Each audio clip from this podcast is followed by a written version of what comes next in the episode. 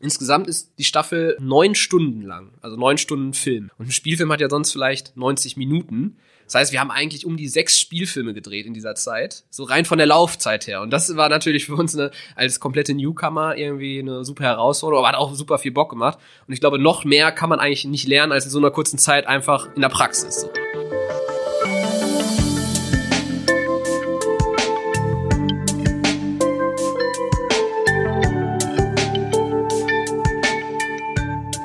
Hallo liebe Zuhörer, mein Name ist Daniel Neukirchen und das ist unser WZ-Podcast Unter der Oberfläche. Zu Gast heute bei mir hier in Wuppertal ist der Kameramann und Serien- und Filmproduzent Tobias Loof. Hallo Tobias. Ja, hallo. Schön, dass du hier bist. Ich glaube, man muss unseren Zuhörern vielleicht erstmal erklären, was macht man eigentlich als Produzent? Kameramann ist ja so relativ klar, das ist der, der die Kamera trägt. Ne?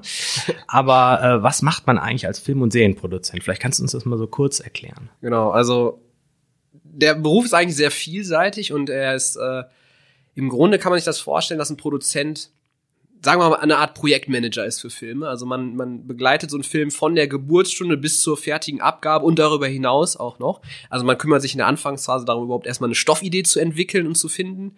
Dann arbeitet man die mit Autoren zusammen aus, äh, baut dann irgendwie ein Team auf, versucht auch natürlich eine Finanzierung auf die Beine zu stellen, also irgendwie Sender oder Vertrieb zu akquirieren und dann am Ende dreht man den ganzen Film und kümmert sich darum, dass der Film am Ende auch gesehen wird. Das heißt, man versucht ihn dann auch irgendwie äh, ja, zu einer Zuschauerschaft zu bringen und versucht das eben zu teilen. Und, und das ist eben der ganze gesamte Weg, den man damit beschreitet. Und im Grunde von A bis Z ist man dann für alles verantwortlich, aber hat auch überall eben seine Einflussmöglichkeiten. Ja. Klingt sehr komplex und umfangreich. Das ist doch wahrscheinlich auch nicht das, was man so als, als Kind sich vorgestellt hat, wenn man sagte, ich möchte mal Filme machen, dass man dann so eine Art ich sag mal, Manageraufgabe übernimmt, sondern das hat doch sicherlich bei dir ganz anders angefangen. Ja, also natürlich denkt man nicht, oh, ich werde Filmproduzent, aber man denkt, oh, ich werde Filmemacher. So habe ich es mir immer vorgestellt. Also ich wollte damals immer eigentlich Tierfilmer werden. Das ist so damals in meinem Kindheitstraum gewesen, dachte ich so, oh, schöne Naturdokus und so. Aber das wurde dann irgendwann in der Jugend ein bisschen langweilig und dann habe ich so angefangen, kleine Actionfilme und irgendwelche Kurzfilme zu drehen und ähm, hat sich natürlich immer weiter professionalisiert und da merkt man dann irgendwie, auch ein bisschen, wie funktioniert denn eigentlich diese Branche und, und wie kann man denn auch daraus irgendwie auch einen Beruf machen. Und äh, so bin ich dann irgendwie da reingerutscht und habe dann natürlich nicht von Anfang an gedacht, ich werde Filmproduzent, aber ich wollte schon immer irgendwie Filmemacher werden. Später bist du dann bei der Fiktion gelandet. ähm, bekannt bist du mit eurer Produktionsfirma Outside the Club ja wegen äh, Wishlist. Mhm. So eine Serie, die bei YouTube gelaufen ist, die hier in Wuppertal gedreht wurde und für die ihr am Ende sogar den Grimme-Preis gewonnen habt. Vielleicht kannst du mal berichten, wie es dazu gekommen ist, wie ihr als junge Filmemacher plötzlich so einen Serienhit an euren Fingern hattet? Also, ich habe in Dortmund studiert und dort habe ich äh, Film und Sound studiert. Und da habe ich, äh, ja, einer meiner Kommilitonen, habe ich dann kennengelernt, Marcel Becker-Neu, auch ein Wuppertaler. Und mit ihm habe ich mich super gut verstanden und irgendwann, also er war schon immer in so einer, auch in so einer Filmerklicke und so und hat auch mit verschiedenen Kollegen und Freunden immer Filme gemacht, zusammen auch mit Marc Schießer. Und wir drei haben später auch diese Produktionsfirma gegründet. So, und jetzt hatte ich ihn erstmal kennengelernt und irgendwann fragt er mich mal, ja, wir wollen mal hier einen Kurzfilm drehen, so einen kleinen Trailer, hast du mal Lust dabei zu sein, so ungefähr. Und wir hatten dann mal bei so Studentenproduktionen zusammengearbeitet, aber sonst eigentlich noch nicht. Da dachte ich, ja klar, warum nicht? Weil deren ursprünglicher Kameramann ist quasi ausgefallen, der war krank. Und jetzt kannte er mich und hat mich gefragt, ja, willst du nicht mal dazukommen?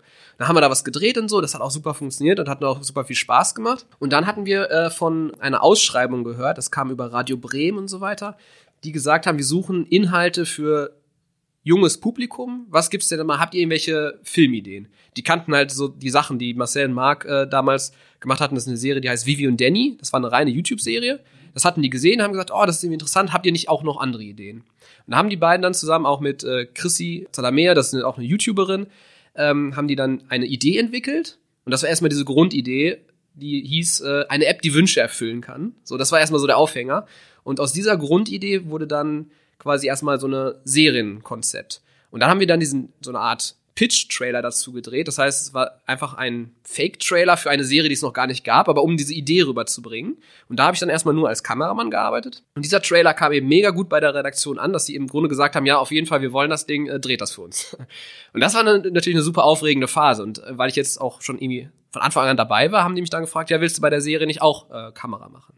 Und weil ein Serienprojekt immer auch irgendwie umfangreich ist, haben wir natürlich die Crew aufgebaut, auch zusammen mit zum Beispiel Daniel Ernst, ein zweiter Kameramann, haben wir dann diese, diese gesamte Serie eben gefilmt, eine ganze Staffel. Und äh, mit dem Sender haben wir dann überlegt, in welche Richtung soll das gehen, aber auch, ähm, wie viel Budget haben wir zur Verfügung und wie, welche Laufzeit soll das haben. Und das wurde dann ja im ersten Schritt auf YouTube veröffentlicht, aber eben für Funk, also Funk ist ja auch öffentlich-rechtlicher ja, Anbieter, sag ich mal, für, für neue Inhalte, was aber viel auf YouTube natürlich stattfindet. Und so sind wir dann eben da reingekommen diese erste Serie äh, zu produzieren, die, wo dann am Ende auch öffentlich-rechtliche Sender dahinter waren, also Radio Bremen als Redaktion, der SWR und MDR war dann als Geldgeber da drin. Und so haben wir dann eben es geschafft, äh, diese erste Serie ja, ja. auf die Beine zu stellen. Vielleicht kannst du mal so ein bisschen davon berichten, wie die Dreharbeiten aussahen. Also wie viele Leute wart ihr? ihr habt ja auch in Wuppertal gedreht. Mhm. Äh, wie, wie lief das ab bei der ersten Staffel? Das war eine super anstrengende, aber auch super coole Zeit auf jeden Fall, weil es ging so eigentlich im Grunde von 0 auf 100. Man muss sich das vorstellen, wir hatten mh, hm, die Idee im Dezember, also zwischen Weihnachten und Neujahr haben wir diesen Trailer gedreht, also zwischen den Feiertagen. Da hatten alle irgendwie Zeit, dann haben wir diesen Trailer gedreht. Im Januar kam direkt das Go und sagt, wir wollen das jetzt haben. Das heißt, ab Januar haben dann Marc und Marcel diese Drehbücher geschrieben und äh, im Sommer wurde dann auch schon gedreht und in dieser kurzen Zeit muss dann überhaupt erstmal eine Firma gegründet werden. Wir mussten Crew finden, alles vorbereiten und so weiter und hatten dann glaube, bei Staffel 1 waren es um die 30 Leute, die dann erstmal am Set waren, was für eine Filmcrew klein ist, aber für uns super viel war. Vor allem, weil es so von 0 auf 100 ging. Haben dann den gesamten Sommer über gedreht und dann im Herbst geschnitten und im Dezember auch schon veröffentlicht. Heißt, innerhalb eines Jahres haben wir dann eine gesamte Serie eigentlich produziert. Also eine Staffel. Ja. Klingt nach einem Jahr mit wenig Schlaf. das war ein, ein super hartes Jahr. Man muss auch noch sagen, in der ersten Staffel war ich vor allem auch äh, viel für Kamera und, und Bildgestaltung mit zuständig. Und weil das aber auch so gut funktioniert hat und wir uns da auch so super eben ja verstanden haben und es dann auch direkt weitergehen sollte, bin ich dann vor allem auch bei Staffel 2 viel stärker eingestiegen. Und in Staffel 2 war ich dann eigentlich erst auch wirklich Produzent. Und äh, da ging eigentlich das gleiche Programm wieder so weiter, dass im Dezember gesagt wurde, ja, das ist ja super toll, könnt ihr nächstes Jahr nochmal was machen. Also haben wir im Januar wieder angefangen, Drehbücher zu schreiben und im Dezember schon wieder veröffentlicht. Also es waren dann zwei sehr äh, straffe Jahre. Und vor allem, wenn man mal so eine Relation sieht, ähm, insgesamt ist die Staffel neun Stunden lang, also neun Stunden Film. Und ein Spielfilm hat ja sonst vielleicht 90 Minuten. Das heißt, wir haben eigentlich um die sechs Spielfilme gedreht in dieser Zeit. So rein von Wahnsinn. der Laufzeit her. Und das ja. war natürlich für uns eine, als komplette Newcomer irgendwie eine super Herausforderung, aber hat auch super viel Bock gemacht. Und ich glaube, noch mehr kann man eigentlich nicht lernen, als in so einer kurzen Zeit einfach in der Praxis. Und man wird ins kalte Wasser geworfen, muss jetzt irgendwie hoffen, das zu überleben, aber am Ende hat es dann doch geklappt. Und es gab dann auch die, die Belohnung äh, sofort, also diesen, diesen Grimme-Preis. Habt ihr damit gerechnet? Überhaupt nicht. Das war eine, es gab also die Verleihung des Deutschen Fernsehpreises auch, denn das war die erste Berührung für uns mit der, mit, ich sag mal, mit Branchenpreisen in der, in der Richtung. Und da war es so, dass eine Einladung kam, einfach nur als, wir waren als Gäste geladen beim Deutschen Fernsehpreis. Einfach nur, um uns das mal anzugucken. So unter, unter Vorwand wurden wir quasi da eingeladen. Und äh, währenddessen gab es dann hier Deutsche Fanpreis für den und den und beste Comedy und bester Spielfilm und sowas. Und dann hieß es äh, Newcomer. So. Und das war uns nicht bewusst, aber diese Verleihung des Newcomer-Preises ist quasi geheim. Also die Nominierten wissen gar nicht, dass sie nominiert sind. Also hat uns die Redaktion dahin gelockt quasi, ohne dass wir wissen, dass wir überhaupt nominiert sind. Und dann hieß es, ja, Deutsche Fernsehpreis geht an Wishlist. Und dann so, was ist da denn los? Überhaupt nicht mit gerechnet und äh, zack standen wir da, wir wussten gar nicht, dass wir nominiert sind und gehen auf einmal mit dem Preis nach Hause. Natürlich super Wahnsinn. hart gefeiert, super spannender Abend und super toll gewesen. Und äh, kurze Zeit später kam dann auch schon die Nachricht, ja, ihr seid übrigens auch noch nominiert für den Grimme-Preis. Und das innerhalb so kurzer Zeit, das ist gerade für das Erstlingswerk, also in der Form, äh, schwer zu begreifen und einfach eine super Überraschung und das überwältigt einen natürlich. Da denkt man so, okay, wir scheinen da irgendwie was richtig gemacht zu haben und auch ein bisschen Glück gehabt zu haben und so irgendwie äh, hat sich das natürlich am Ende auch wirklich alles gelohnt. Erzeugt wahrscheinlich doch dann aber auch einen gewissen Druck, wenn man jetzt schon so gelobt wird für das Erstlingswerk, dann soll die zweite Staffel ja auch noch deutlich besser werden. Ne? Wie, wie seid ihr damit umgegangen? Also war das, äh, war das nur positiv oder hat das auch so ein bisschen im Hinterkopf ja schon so ein bisschen Druck erzeugt? Hm. Also Filme machen ist immer irgendwie eine Herausforderung, das auf jeden Fall. Eigentlich unter Druck gesetzt gefühlt haben wir, also wir haben das eher für uns genutzt. Wir sagten so, jetzt schaut auch äh, die Branche und auch die Fans schauen jetzt auf dieses Projekt und sehen und sind Fans geworden und sie haben Nachrichten bekommen von Leuten, die uns anschreiben und sagen, wie toll das sind. Und da waren wir eher motiviert. Also wir hatten zwar, klar, eine gewisse Fallhöhe jetzt, weil man auch nicht enttäuschen möchte, aber andererseits, eigentlich hat uns das voll angespornt, dass wir sagten, unser Projekt, was wir jetzt so für uns eigentlich aus so einer Leidenschaft heraus auch irgendwie gemacht haben, findet jetzt so eine Resonanz und äh, dass das jetzt auch noch Fans findet, hat uns eigentlich eher beflügelt und gesagt, jetzt müssen wir auf jeden Fall weitermachen. Wir haben hier irgendwie gerade so einen Nerv getroffen und sind hier irgendwie auf dem richtigen Wege so. Vielleicht äh, wissen unsere Zuhörer gar nicht, welche Dimension das hinterher äh, angenommen hat. Vielleicht äh, kannst du mal sagen, wie, welche Klickzahlen hattet ihr da, welche Zugriffe hattet ihr da bei diesen Wishlist-Staffeln? Ja. Also hm, genau Zahlen müsste ich nochmal nachschauen. Also äh, es ist ja auch auf verschiedenen Ebenen ähm, abgespielt worden. Äh, eine, eine, eine der Hauptplattformen war natürlich im ersten Schritt YouTube, weil es für Funk produziert ist. Da haben die Folgen zusammengerechnet auf jeden Fall mehrere Millionen Klicks. Jede Folge wurde auch hunderttausendfach geschaut. Äh, genaue Zahlen müsste ich mal nachschauen, aber vor allem ist es auch dann über YouTube hinaus auch bekannt geworden, weil es natürlich dann auch in Mediatheken gelandet ist, das ist das eine. Aber wir hatten eben auch einen, Weltvertrieb äh, dann akquirieren können für dieses Projekt. Das heißt, äh, Betafilm ist ein riesiger Vertrieb, der auch super viele Spielfilme und, und Serien aus der ganzen Welt im Programm hat. Und die haben dann diese Serie eben auch noch lizenziert an andere äh, Länder, auch, auch ans Ausland, an Frankreich, Dänemark, Russland, skandinavische Länder und so. Und so hat dann Wishlist so seinen Weg gefunden. Und äh, das hat uns natürlich auch noch mal ultra stolz gemacht und war wie so, wie so ein kleiner Ritterschlag, dass man sagt, dass diese Serie auch noch europaweit geschaut ja. wird. So. Du, du hast gerade mal so nebenbei gesagt, millionenfach geschaut. Das ist ja eigentlich schon Wahnsinn, wenn man sich das äh, überlegt. Da macht das Internet sicherlich auch einiges einfacher. Also es ist doch wahrscheinlich cool, jetzt zu dieser Zeit junger Filmemacher zu sein, wenn man jetzt mal zurückdenkt, weiß ich nicht, 40, 50 Jahre. Da gab es ja nur ein paar Kanäle und äh, ja, ganz, ganz wenige Leute, die Serienmacher werden konnten. Mhm. Ist das, äh, findest du das auch spannend, äh, die, die Situation, wie sie jetzt gerade ist? Auf jeden Fall, denn Filme machen ist jetzt nicht mehr nur ein komplettes privilegiertes Klientel, das das produzieren kann, weil jetzt das Filmmaterial und die Technik so teuer ist. Mittlerweile kann man mit einfachster Technik schon was drehen. Also man kann sich für 200 Euro eine gebrauchte Kamera auf eBay kaufen und kann dann loslegen und trotzdem auch sendefähiges Material quasi produzieren. Also braucht er nicht für hunderttausende Euros irgendwelche großen Mühlen sich da kaufen.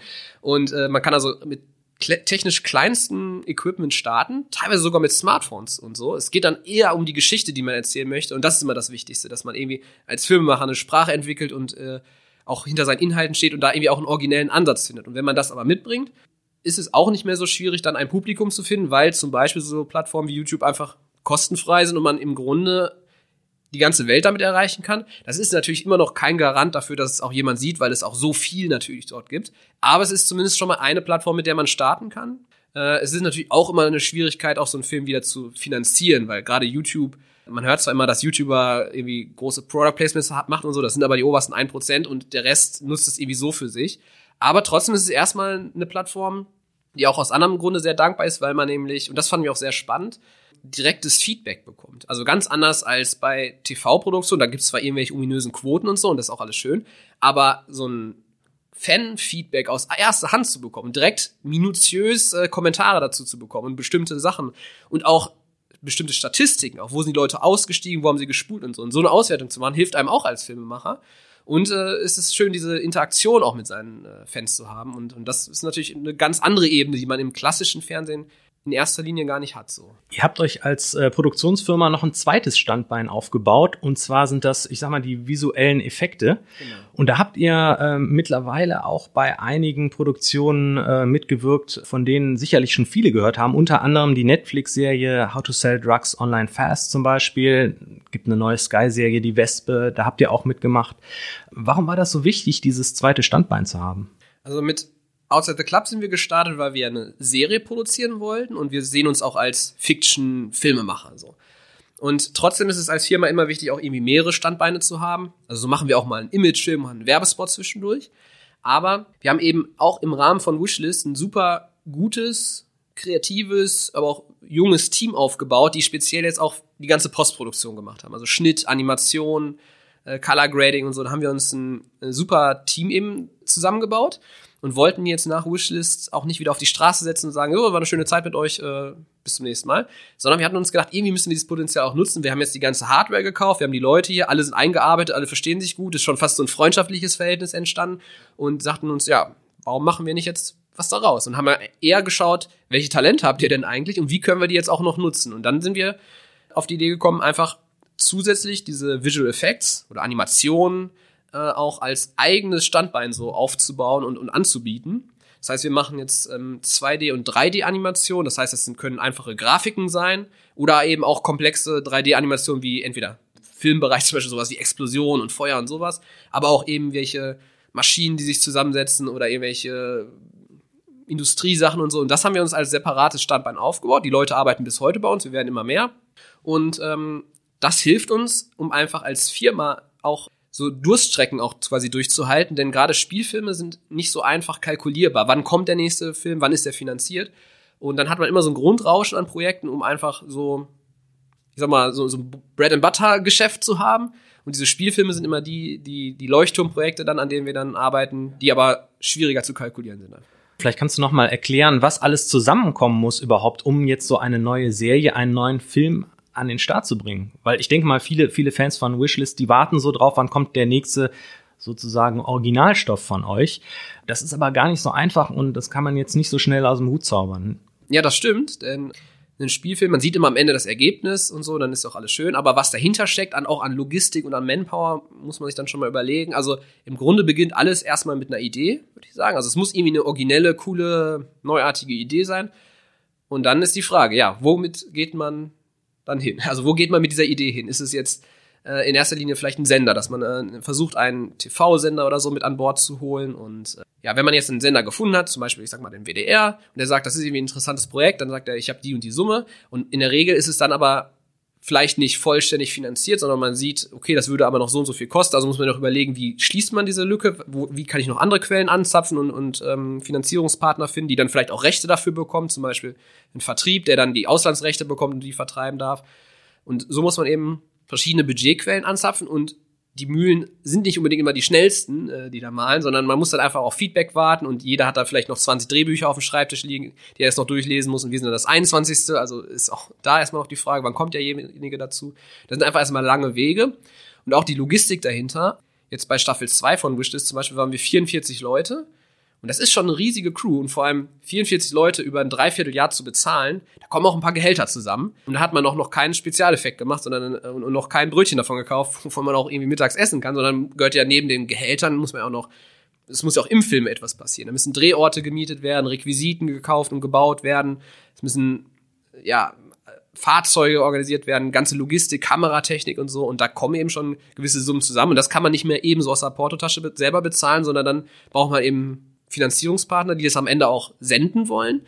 Und äh, das kann mitunter schon mal ein langwieriger Weg sein. Und bei Wishlist waren wir in einer sehr privilegierten Situation eigentlich, weil wir so schnell an den Start gekommen sind, das ist einfach außergewöhnlich. Das war, weil Funk sich gerade gegründet hat und jetzt sie sofort Inhalte brauchten. Zur richtigen Zeit am richtigen Ort sozusagen. Genauso kann man sagen. Zur richtigen Zeit am richtigen Ort mit der richtigen Idee und ein bisschen Glück dabei.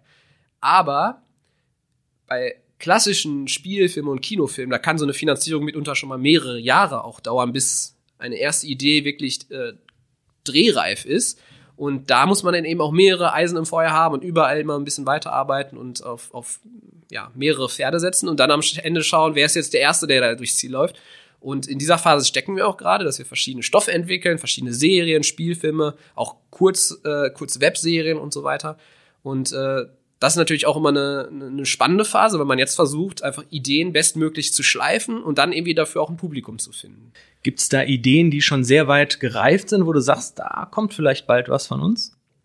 Es ist leider noch nichts so weit, dass es ähm, finanziert ist. Es gibt bestimmte Serien, die sind ein bisschen weiter als andere ja, ist die Frage, wie viel man da jetzt schon immer vorweg erzählen kann, wenn es einfach noch, es ist noch nicht so richtig spruchreif, leider, dass wir sagen können, wir drehen auf jeden Fall jetzt demnächst etwas. Aber ich habe auf eurer Seite gesehen, es gibt äh, ein Projekt, das heißt der Defluencer. Genau.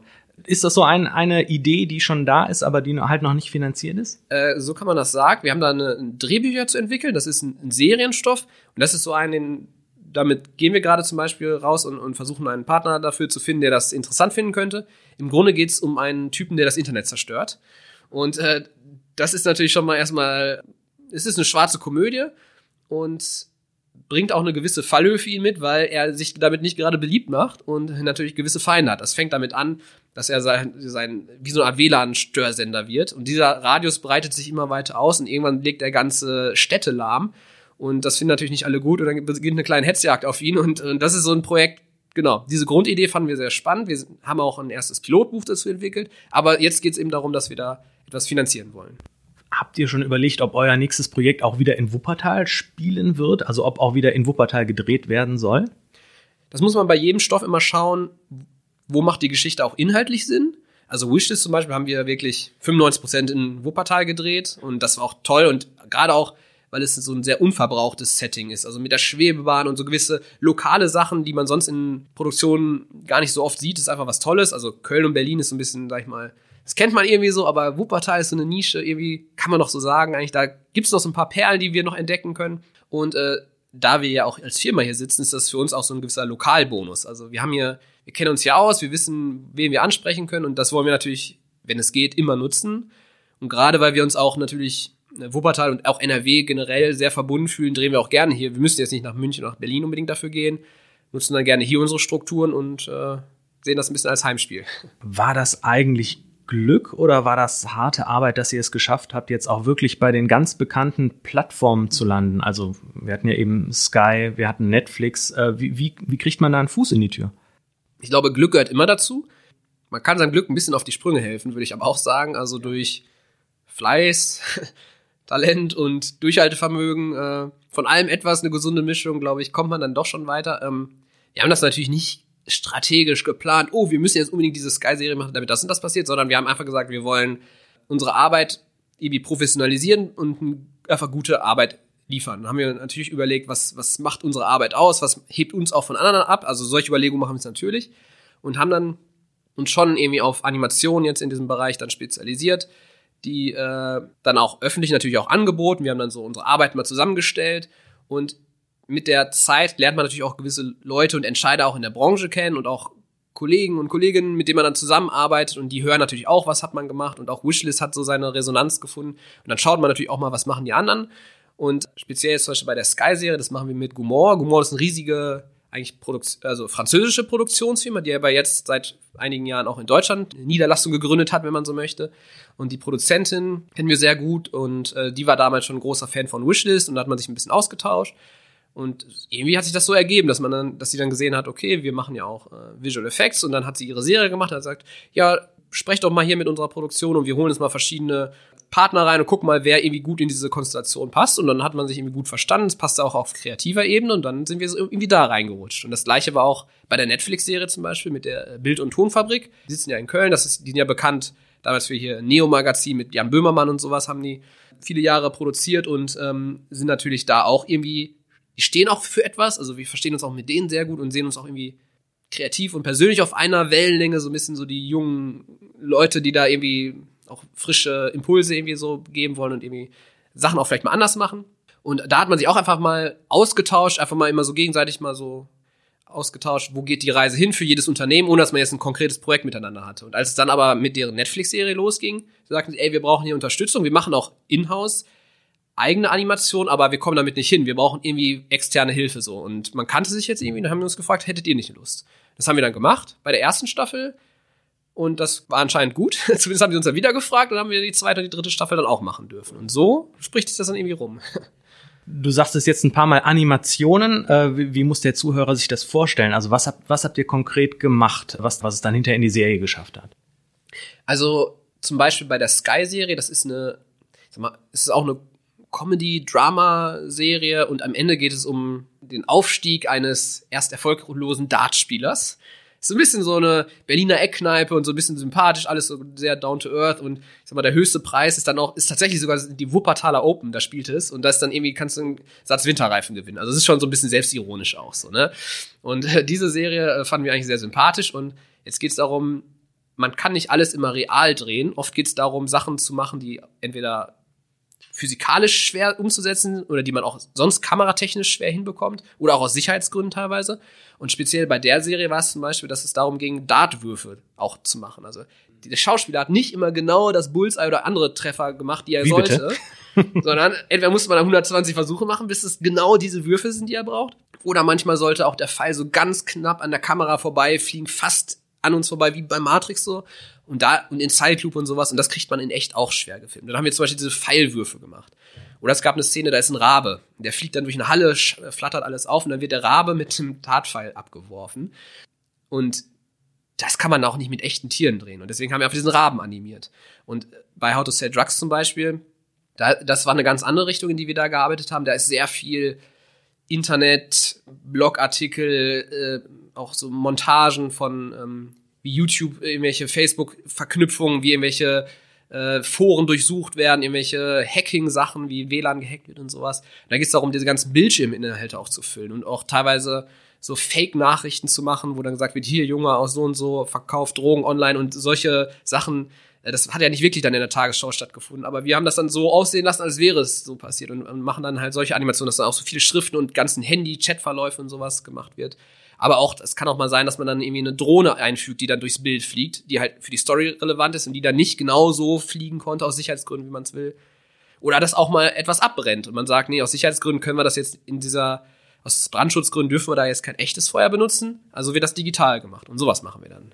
Kannst du dich eigentlich noch ähm, gemütlich zurücklehnen und eine Serie im, im Fernsehen gucken oder einen Film im Kino und es nicht alles auseinandernehmen und sagen, ich weiß, wie das gemacht wurde oder wie haben die das überhaupt gemacht? Also äh, kannst du noch einfach so den, den, den Content einfach so genießen? Wenn er gut ist, schon. Also ich glaube, eine gute Geschichte schafft es immer einen, irgendwie in den Bann zu ziehen und dann äh, in andere Welten, sage ich mal, zu entführen und, und zu begeistern. Schlimm wird es, wenn es schlecht gemacht ist. Dann rege ich mich über alles auf und sage, oh, das sieht so scheiße geleuchtet aus und das, nee, das sieht nicht aus und oh, das hätte ich aber auch anders gemacht. Und dann rege ich mich auf und dann kann ich das eigentlich nicht mehr gucken, muss ich zugeben. Aber man lässt sich doch noch gerne mitreißen. Ich glaube, das ist aber auch so ein bisschen bei jedem Beruf so. Der Handwerker, der Fliesenleger guckt dann auch vielleicht noch mal ein bisschen, wie sind denn die Fliesen hier gelegt und regt sich vielleicht auch auf, wenn da irgendwie ein bisschen gefuscht wurde.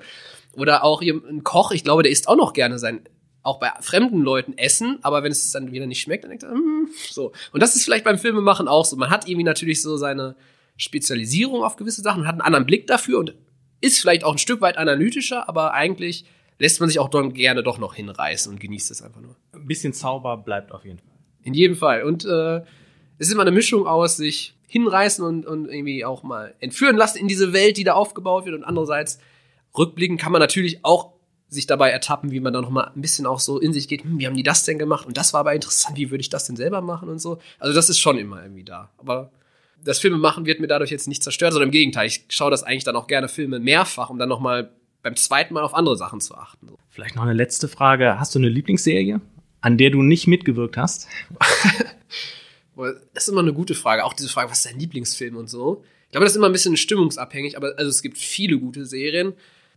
Welche Serie mich damals so gepackt hat und was auch so mein Einstieg so in diese Serienwelt war, die jetzt nicht einfach eine reine Sitcom war, war damals immer so Breaking Bad. Das hat mich immer mitgerissen, wie dann Walter White sein Imperium aufbaut, immer weiter abdriftet und auch sehr sozialkritisch da irgendwie dargestellt wird und auch sein ganzer Lebensweg. Ähm, von da an haben sich viele gute Serien aufgetan. Also in der Anfangszeit auch sowas wie Stranger Things mit so einer gewissen Nostalgie, Momenten dabei, wo man denkt, so irgendwie so, ich bin zwar nicht in den 80ern aufgewachsen, eher in den 90ern, aber trotzdem hat es irgendwie so, so einen gewissen Charme und dann auch so ähm, House of Cards, wo es dann irgendwie sehr politisch wurde, aber trotzdem auch irgendwie eine spannende Serie war. Und dann aber auch moderne Sachen, auch, auch eine HBO-Produktion, zum Beispiel Tschernobyl ist so ein kleiner Geheimtipp, den ich immer sehr gut finde. Der ja, ist eine ganz kleine Miniserie, aber super intensiv und stark gemacht. Und da merkt man einfach auch, dass auch Serien ein ganz anderes Storytelling haben können als Filme, weil sie noch viel tiefer in Charaktere gehen und auch so eine Entwicklung über längere Zeit erzählen können.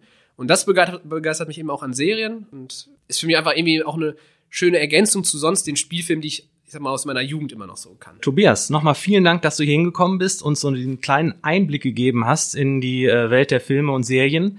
Und vielen Dank und alles Gute weiterhin. Ja, danke für die Einladung, hat mich sehr gefreut. Dies ist ein Podcast der WZ.